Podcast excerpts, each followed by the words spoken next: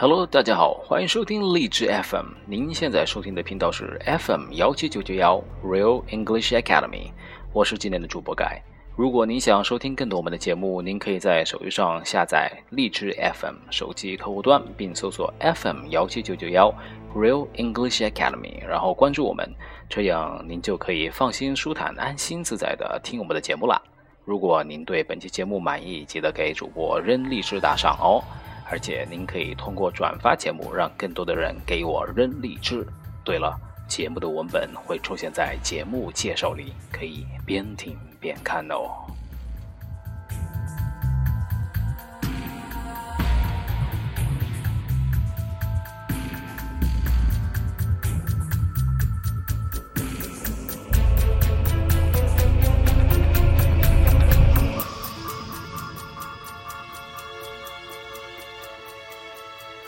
最近有部新的电影《谍影重重五》啊上映了，《The Born Identity》这是第五部，你们都看了吗？导演延续了二三部顶级动作片的打斗水准，cyber security 元素的加入呢也恰到好处。雅典和伦敦都是第二三部桥段的经典设置待演绎。，Las Vegas 的实拍奠定了大片的追车水准啊！很多网友都在好奇，影片呃《谍影重重五》有什么经典台词吗？电影《重重五》有哪些对白戳中你内心呢？现在我们来看看电影《重重》的一些经典台词、经典对白啊。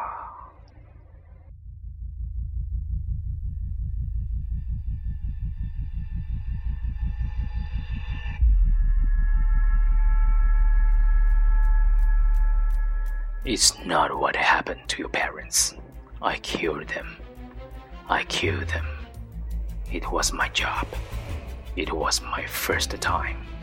Your father was supposed to be alone, but then your mother came out of nowhere, and I had to change my plan. It changed things, not knowledge, doesn't it? When what you love gets taken away from you, you will know the truth. I'm sorry.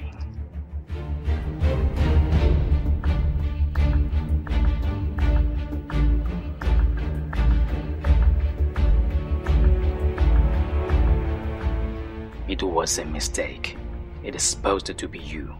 There were files linking me to the Neski murder. If the files disappeared and they suspected you, they'd be chasing a ghost for 10 years.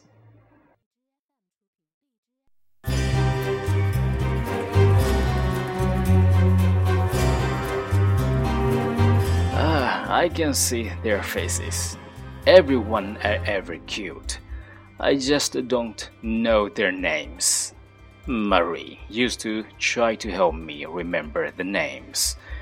I've tried to apologize for uh, for what I've done, for what I am. None of it makes it any better.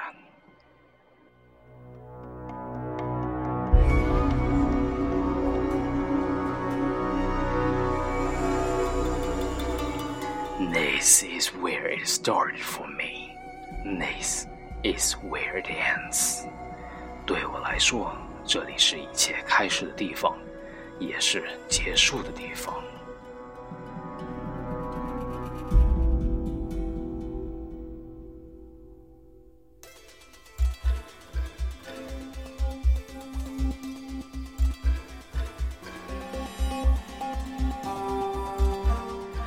Daniels said the training was experimental, behavior modification. They had to break down the agents before they became operational. He said you were the first one.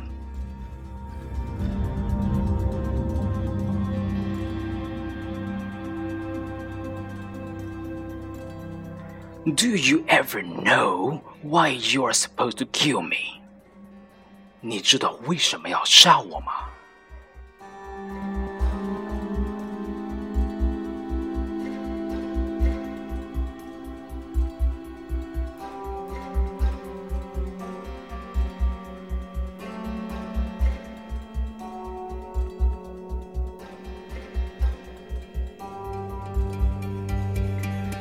？”You killed Mary the minute you climbed into her car.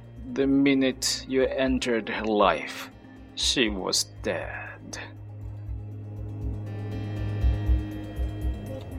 从你进入玛丽车的那一刻起，玛丽就已经死了。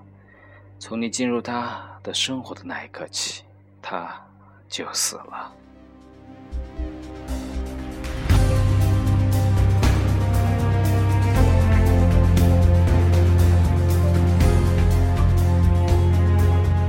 It told you people to leave us alone. I fell off the grid. It was halfway around the world. 我说过让你们不要惹我，我携手不干了，躲到了半个地球以外。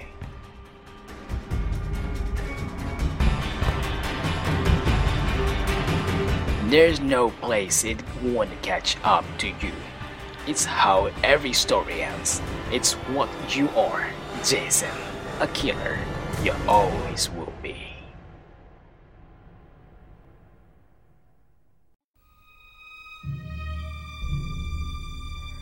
对你来说，没有任何地方是藏身之处。每个故事的结局都是这样，Jason，你注定是一个杀手，永远都是。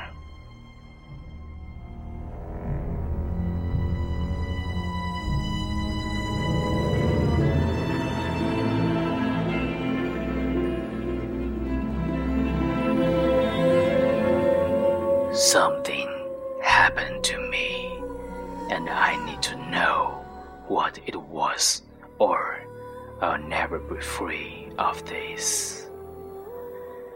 在我身上发生了一些事，我需要知道的是什么，否则我就永远无法自由。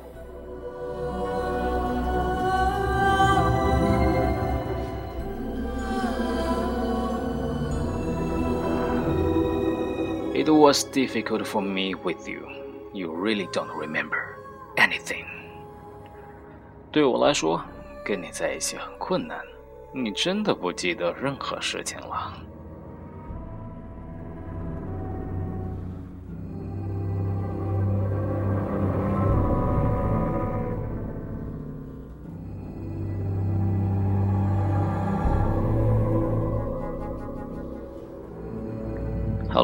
今天的节目就到这里。That's all today. Thank you for listening. This is Guy. See you next time. Bye bye.